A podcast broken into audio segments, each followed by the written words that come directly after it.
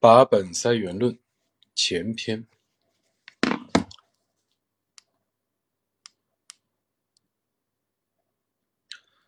早上其实这个知行合一的哲学已经全部的播讲完毕，但是后面有两个附录，其中第一个附录就是八本塞元论。冈田武彦老先生好像对此非常看重，然后做了详细的讲解。上一章我们刚刚把王阳明的生平在这篇文章里也做了一下回顾，老先生好像也是对八本三元论做了一个热身。现在我们就跟大家直播一下把柄把本三元论这篇文章。呃，王阳明的原文。也是知行合一、致良知的集大成的王阳明的原作。全文是古文，老先生把它分成上下两篇，分别用白话文做了解析。我们一起来看一下。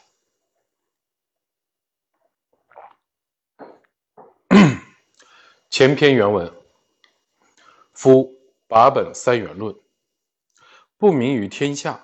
则天下之学圣人者，将日繁日难。斯人沦于禽兽以敌，而犹自以为圣人之学。吾之说，虽或赞名于一时，终将冻结于西，而冰坚于东；务事于前，而云瓮于后。奴奴焉，危困已死，而足救于天下之分毫也矣。解析。从根本上阐明学问上的疑问的学说，即所谓的八本三元论，只要他没有为世人了解，即便是修行圣人之学，也会越学越繁杂，越学越困难，会造成脱离人道，陷入禽兽夷狄般的邪道，自以为自己却以为在修行圣人之学的结果。我的论说虽然暂时会被人了解，但是就像西边的冰融化了，而东边又会结冰，前面的雾散了，后面云又涌起那样，总是没有得到充分的理解。我为了让大家理解，拼命的呼吁，却丝毫不能救助世人，最终恐怕会劳苦而死。词语注解：拔本塞源，拔掉树根。塞住水源，指断绝、遏制根源，再次表示从根本上纠正错误的思想。《左传》昭公九年，我在伯父有衣服有冠冕，水木有本源，名人有谋主也。伯父若列冠回冕，把本塞源，专记谋主，虽戎狄，其何有于一人？八本塞源一词。也出现在《二程全书》卷七、卷十七、卷二十三、卷三十四、卷四十一中。例如，卷七中有“私与乡人处”，此孟子八本塞源。日繁日难，要学的东西越来越多，越来越难。私人指世间的普通人。冻结，冰融化，冰坚结冰。冻结于西，而冰坚于东，比喻阳明的学说不被世人了解。云瓮，云气升腾，比喻甚多。奴奴焉，很多话的样子，喋喋不休。危困，危险，困窘，变得危险困苦。《后汉书·臧洪传》中有“自治危困”。补充说明，这一段可以说是。八本塞元论的序文，本来修行学问应该是为了拯救时事机弊。关于这一点，王阳明在给顾东桥的信中，殷殷记述了自己的学说。比如，他对《大学》《中庸》《诸子学》、道家、佛门乃至杨子、墨子等学说展开了批判。但是，自己的观点如果不能充分的理解，那么救世之念也终归徒劳，因为。担心这一点，才写下了《八本塞元论》原文。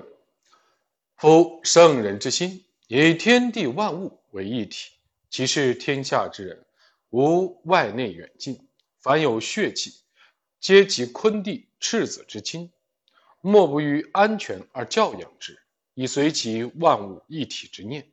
天下之人心，其实亦非有益于圣人也，特其见于有我。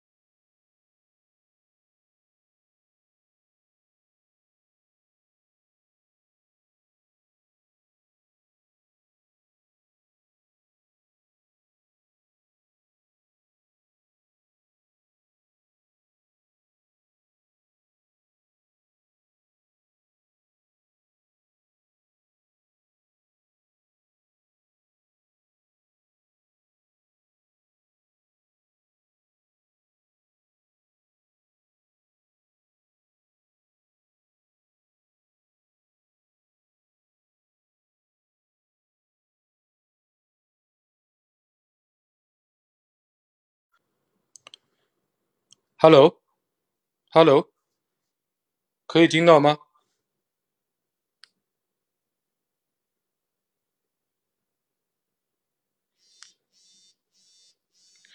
刚才接了个电话，然后直播中断了，我不知道是否现在大家能够听到。烦请在听的同学点击右下角三个竖形的小点，然后发言给我回复一下，是否能够听到。可以听到吗？嗯，继续。大者以小，通者以塞。人各有心，只有视其父子兄弟如仇仇者，圣人有忧之。是以推其天地万物一体之人，以教天下，使之皆由以克其私，去其弊，以其以复其心体之同然。解析：圣人之心以天地万物为一体，对于世不设内外远近之差别。凡有生命之人，圣人都待之如兄弟赤子，用亲情去爱护并教化，希望他们能够成就万物一体之心。世人之心本来和圣人之心相同，但是由于受到自私之情妨碍，为物欲所蒙蔽，因而大心变小心。与人相通的心被堵塞，人心涣散，最终是父子兄弟如仇敌。圣人忧虑于此，推广普及以天地万物为一体之人的思想，教化世人，希望他们能够克服自己的私欲，去除心智障碍，恢复大家都认可的本心。词语注解：以天地万物为一体。王阳明说。仁者以天地万物为一体，时有一物失所，便是吾人有未尽处。仁者以天地万物为一体，语出宋代程明道。这句话的来源是《礼记·礼运》中的“故圣人乃以天下为一家，以中国为一人者”。二程全书卷二一书言手足尾臂为不仁，此言最善名状。仁者以天地万物为一体，莫非己也。认得为己，何所不至？若不有诸己，自不与己相干。如手足不仁，气以不贯，皆不属己。二程全书卷五：若夫至仁，则天地为一身，而天地之间，品物万形为四肢百体，夫人岂有是四肢百体而不爱者哉？圣人，人之至也，独能体视心而已。医书有以手足风丸，谓之四体不忍。为其疾痛不以累其心故也。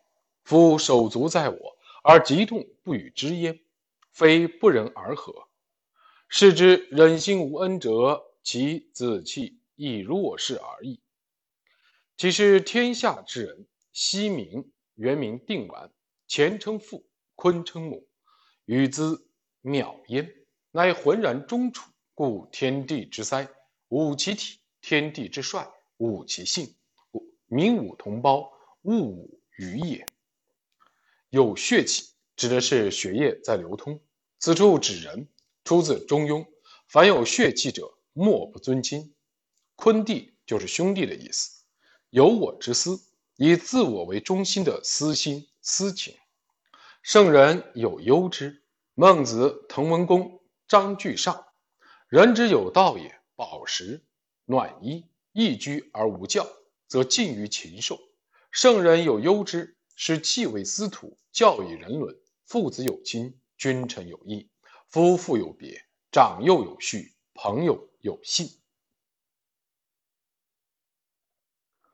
其心体之同然。孟子、告子、张居上。心之所同然者何也？未离也，义也。圣人先得我心之所同然耳。所谓同然，是指人们都认可的事情。孟子认为是理和义。他说这是每个人都固有的。从这一点上讲，普通人和圣人没什么不同。补充说明，王阳明在这一段论述了八本塞元论，了解学问上的一切的疑惑的根本论说，就是圣人所教的万物一体之人。接着，他论述圣人的广阔的胸怀，他们以骨肉亲情对待世人，保全人们的身份与生活，并予以养育教化，使其成就万物一体之念。万物一体之人心，不分圣与，任何人先天就具备。正如孟子所说的那样，每个人都必须认同。然而，普通人虽然本来和圣人一样，具有万物一体之心。但受到自我主义、个人主义、功利主义的驱使，其心灵受到蒙蔽，因而失去了这种一体之心，不能够同心同德，结果和他人之间感情不通，即便是亲人之间，也如同仇敌一般互相仇恨。圣人优劣于此，以万物一体之人教化众人，让人们克服自私，去除心之障碍，恢复本来具有的万物。一体之人心，王阳明指出，圣学的极致便是成就万物一体之人，这可以说是一个伟大的见识。其实，万物一体之人，或者天地万物一体之人中说的万物的物，一般是指人。因此，万物一体意思就是是万人与我同体。不过，物也不能仅限于人，因为到了宋代。人们开始认为天地万物和人一样，都是由气及物质因素和精神因素的组合而成，而其法则原理存在于万物内部。因此，万物一体不仅仅是指人，也可以指宇宙中的万物。据说，最近物理学界开始提出物质的根本是精神。如此一来，万物一体论的理论根据更加明朗了。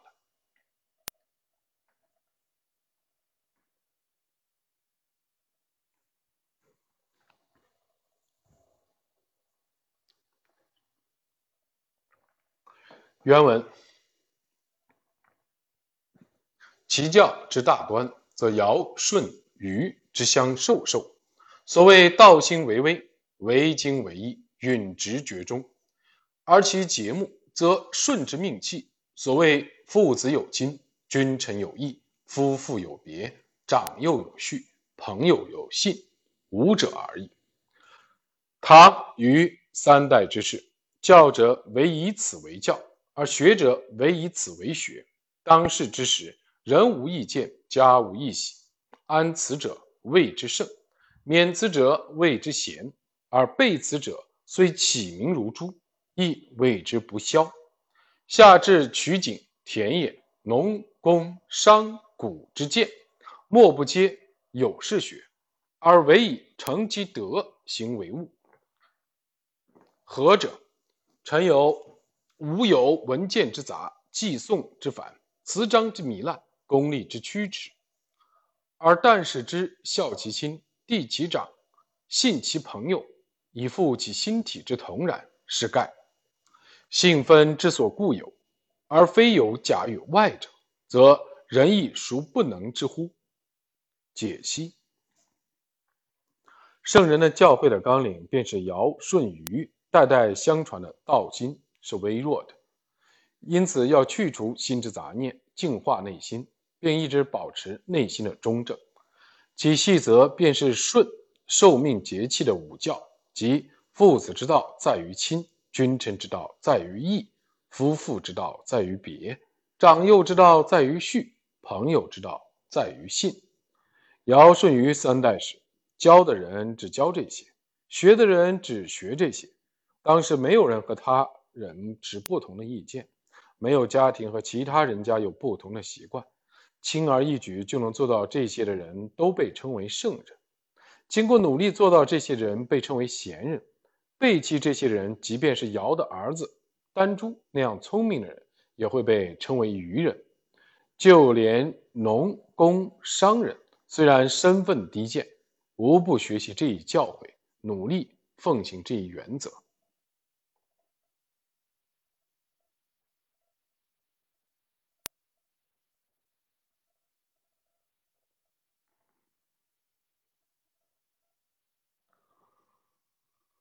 因为当时没有后世那样复杂的见闻，也没有繁杂的记忆背诵和迷惑人心的美文，也不会追求扰乱人心的利益，只是对父母尽孝，听从年长之人，以诚信结交朋友，便能够恢复人人都认同的本心。而这一本心是个人本性中固有的，并非从外部借来的，因此谁都可以做到。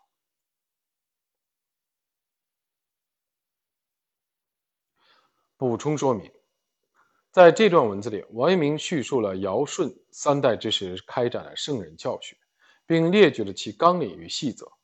王阳明认为，其纲领在于尧舜禹相传的心术，即纯粹专一的道心；其细则在于五教，即父子亲、君臣义、夫妇别、长幼序、朋友信。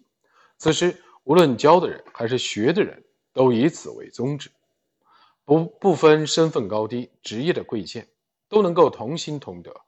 当时没有人追求复杂的见闻、繁琐的记诵，也没有人憧憬华美的文章，为功利之念乱心。依靠五教，人们能够恢复本来的万物一体之心。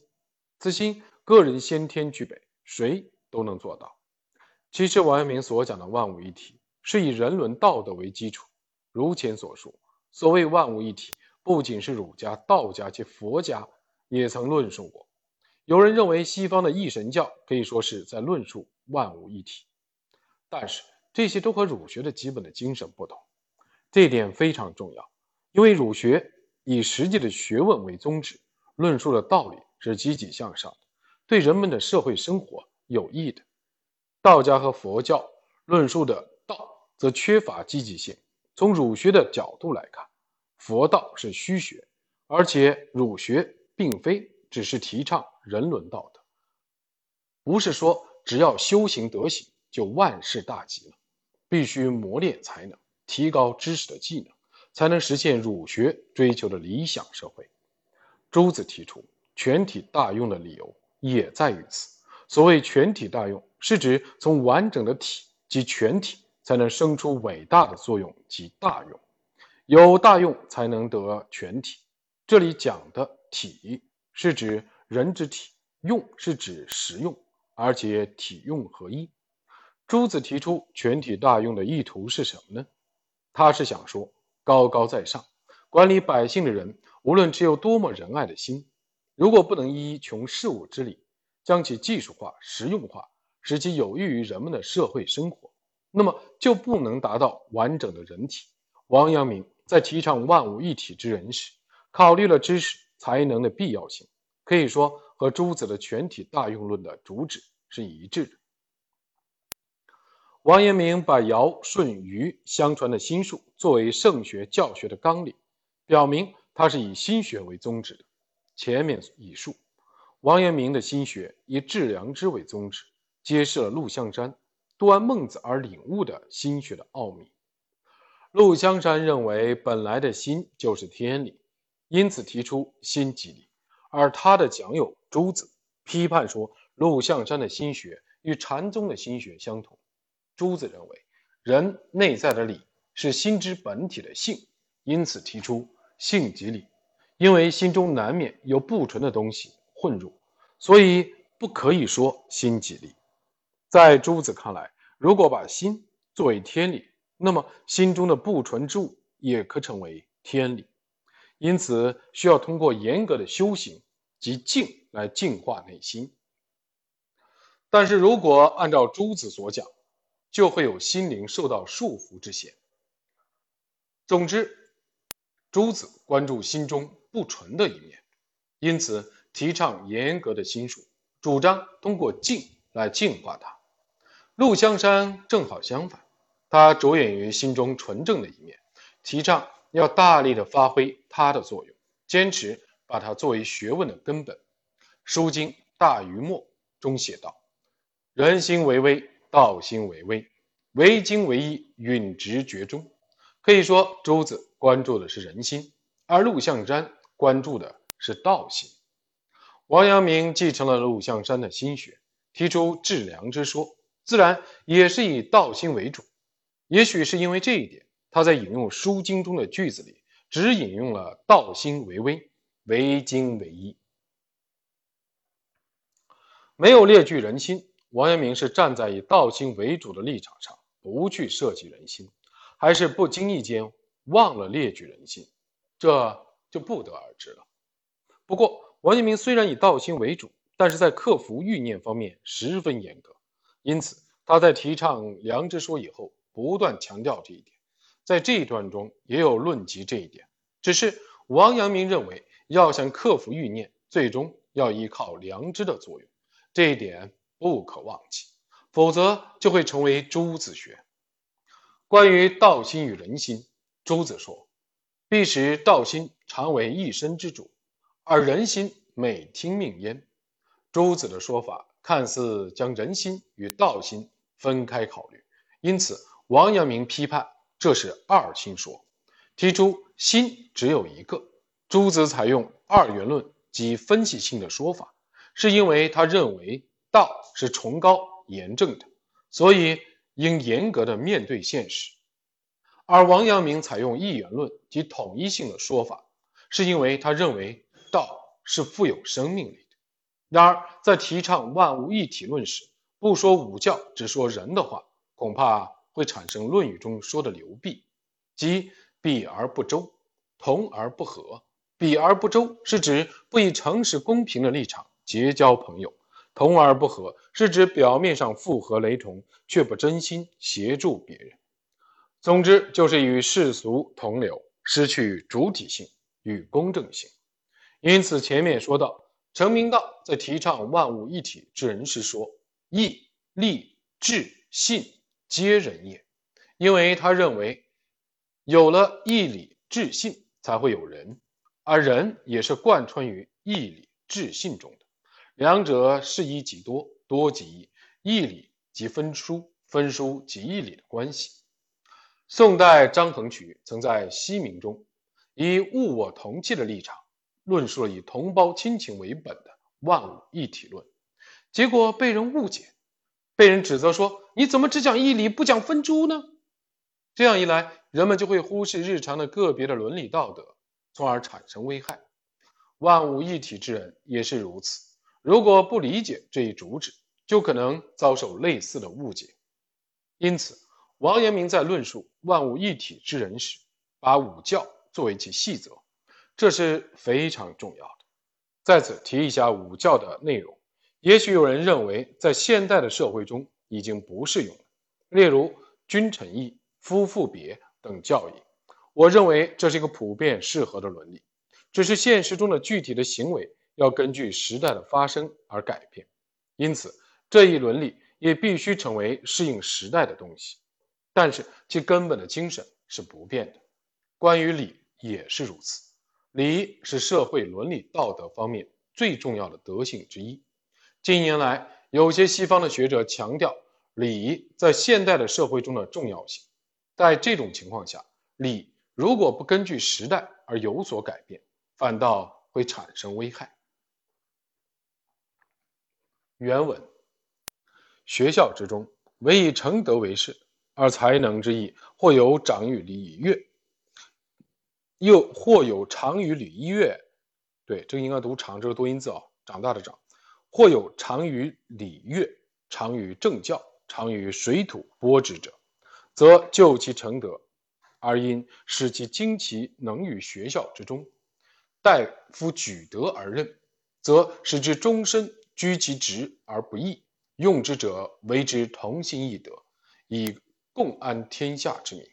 是才之称否，而不以崇卑为轻重，劳逸为美恶，效用者。亦为之同心义德，以供安天下之民，苟当其能，则终身处于繁聚而不以为劳，安于卑琐而不以为贱。解析：当时在学校里，只是把德育作为教育的宗旨。如果有独特的才能，比如擅长礼乐，或者擅长政治教化，擅长农业，则以德育为基础，然后在学校里磨练他的才能。如果雇佣了有德之人，那么就让他终身都在这个职位上，不做替换。任命之人只想着和被任命之人同心同德，共同努力安定百姓的生活，只考虑他的才能是否适合这一职务，不以地位的高低评价人，不以工作的轻松与否定善恶。而被任命的人也只想着与任命他的人齐心协力，共同致力于百姓生活的安定。如果自己的才能适合这个职业，即便终身的劳累，也不会觉得辛苦；即使从事低微的工作，也不会觉得卑贱。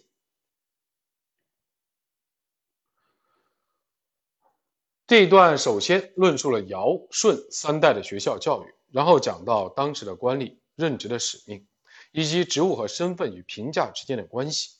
王阳明说，尧舜三代的学校教育以德育，即。培养人格为基础，然后通过治愈磨练其才能。实际上，这是儒家教育的根本。日本现在是以德育、以治愈为中心，才能就像把刀剑，如果好人拿来用，则是救人的剑；坏人拿来用，则是杀人的刀。明治以后，日本进入了文明开化的时代，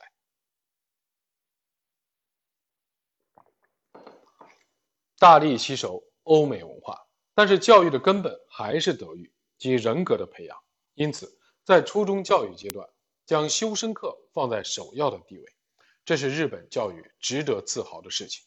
然而战败以后，人们开始蔑视修身，认为这是封建的道德教育，只重视知识才能的培养。不可否认，这是造成当今日本社会不安定的一个原因。当今的科学文明虽然不免带来危害。但同时又为人类的生活做出了巨大的贡献，这种正常的发展是人类所热切希望的。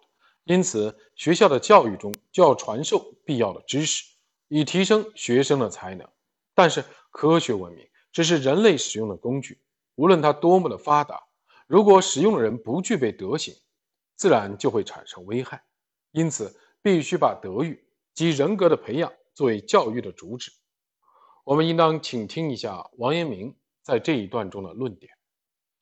在这一段的后半部分，王阳明讲到了以知足安分为本的万物一体论，也可以说是以礼为本的万物一体论。这也值得洗耳恭听的内容。宋代的程伊川和陆象川、陆象山也曾提出过这样的万物一体论。《易履卦象传》中写道：“上天下则履。”君子以辨上下，定民治。程一川解释为：天在上，则居下，上下之正理也。人之所履当如此，故取其象为履。君子观履之象，以辨别上下之分，以定其民治。夫上下之分明，然后民之有定；民之定，然后可以言治；民之不定，天下不可得而治也。古之时，公卿大夫而下，为其位各称其德，终身居之，得其分也。为未称德，则君举而进之，士诱其学，学至而君求之，皆非有欲于己也。农、工、商、贾，勤其事而所想有限，故皆有定制，而天下之心可依。后世自术士至于公卿，日至于尊荣；农、工、商、贾，日至于富奢。易兆之心交物于利。天下纷然，如之何其可以耶？欲其不乱，难矣。此由上下无定制也。君子观履之象，而分辨上下，使各当其分，以定民之心志也。我把这段话简单的解说一下啊。履卦的卦象是：上面的小卦为乾，即天；下面的小卦为兑，即泽。天在上而泽在下，上下之分。很清晰，这才是正确的法则。人履行事务也应当如此。因此，易将这一卦象称为履。有识之士通过律的卦象辨别上下尊卑，以此安定民心。民心安定，天下才能够得到治理。在古代，自公卿大夫以下，人们各自的地位与德行一致，因此一生安守自己的职位。如果有德之人处在较低的地位，君主则会主动的提升他。履可以说象征着礼。如果能够切实的履行礼法，地位高的人不会压迫地位低的人，地位低的人也不会凌驾于地位高的人之上，做出超越本分的行为。因此，上下之分明确，民心安定，这是为政的根本。在古代，修完学业的人受到君主的任命。他会根据自己的学识和德行接受相应的待遇，不会有更多的野心。从事农业、工业、商业的人努力做好自己的工作，不求分外的回报。因此，世人志向相同，心能够统一在一起。然而，到了后世，下至庶民，上至公卿大夫，都追求尊崇的地位。从事农业、工业、商业的人总是盼望着富裕。世人。各自追逐名利，而因而天下大乱。这样一来，还有什么办法呢？总之，是因为人们忘记了上下之分，心智的分散。因此，有识之士观看履卦的卦象，立上下之别，使人各安其分，以求安定民心。陆象山在给包显道的信中这样写道：“古人不求名声，不较胜负，不识才智，不精功能。”通身纯是道义，道义之在天下，在人心，岂能泯灭？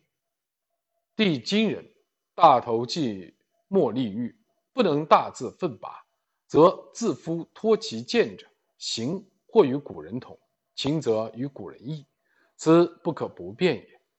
秦则与古人异，此不可不变也。若是真道义，则无名声可求，无胜负可教，无才智可恃。无功能可今。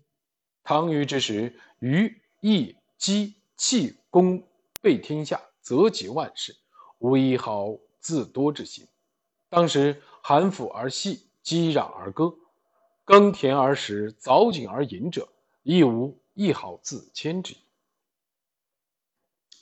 我将这段话简单的解说一下：古代的人不追求名声，不争胜负，不恃才傲物，不炫耀功劳。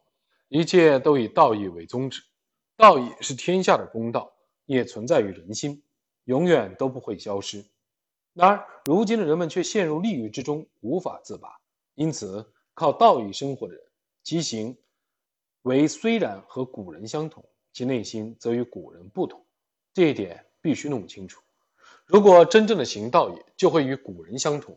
尧舜时代有虞、义、姬、气，他们的功绩。便于天下，他们的恩泽给予万世，却丝毫没有自夸。当时的人们口中含着食物，敲着鼓鼓的肚子，讴歌太平，用嚷打着拍子唱歌，耕田吃饭，凿井饮水，虽然过着朴素的生活，却没有任何不满。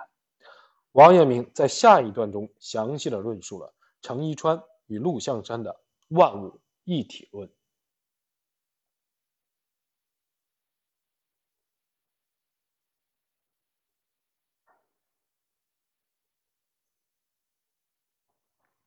原文：当世之时，天下之人熙熙攘攘，皆相视如一家之亲。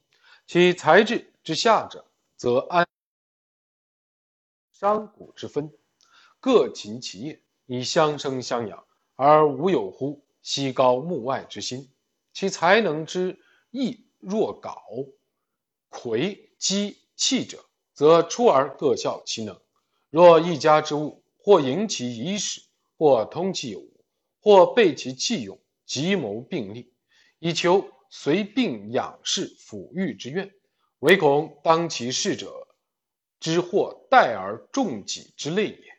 故积勤其种而不耻其不知教，是气之善教，即以之即己之善教也。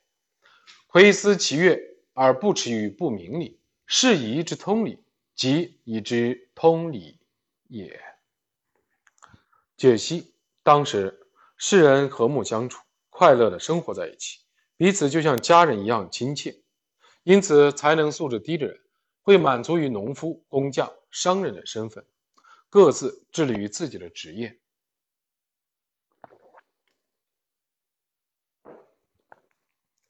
互帮互助的生活。不会奢望更高的地位，不会羡慕更好的境遇，像皋陶、魁、后姬、姬那样优秀的人，各自主动为天下的百姓发挥他们的才能，就像在做自己家的事情一样。有人缝衣做饭、调配物资，有人制作器具，齐心协力，只求可以奉养父母、抚养妻儿。他们只是担心负责相关工作的人怠惰。因而会加重自己的负担。后期努力的耕作，虽然不懂得教化百姓，却不以为耻。他看到季善于教化百姓，就会觉得自己也善于教化。魁掌管音乐，虽然不懂礼法，却不以为耻。他看到伯夷精通礼法，就会觉得自己也精通礼法。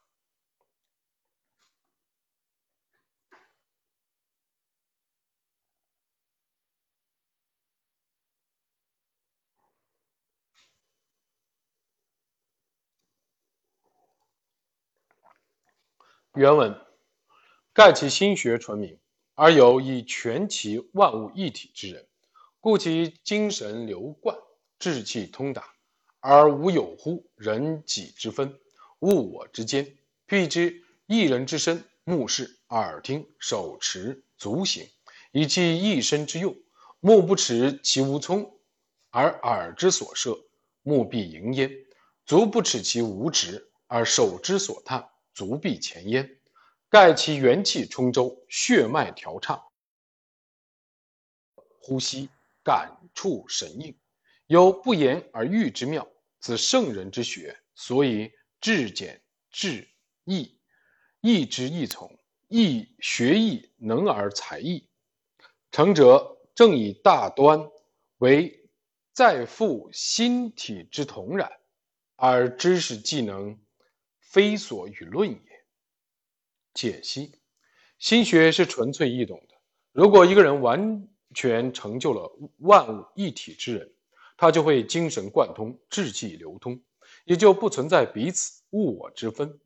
拿人的身体做比喻，眼睛看，耳朵听，手持物，脚走路，这样整个的身体才能发挥作用。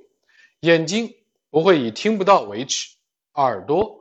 听声音时，眼睛就会望过去；脚不会以不能持物为耻，手要取东西时，脚会走过去。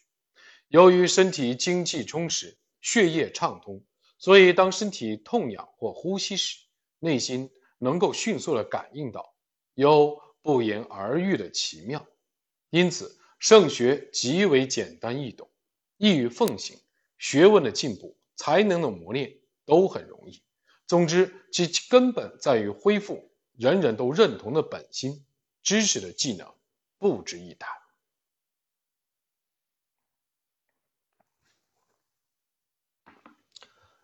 这是八本塞元论的上篇，王阳明写给顾东桥的。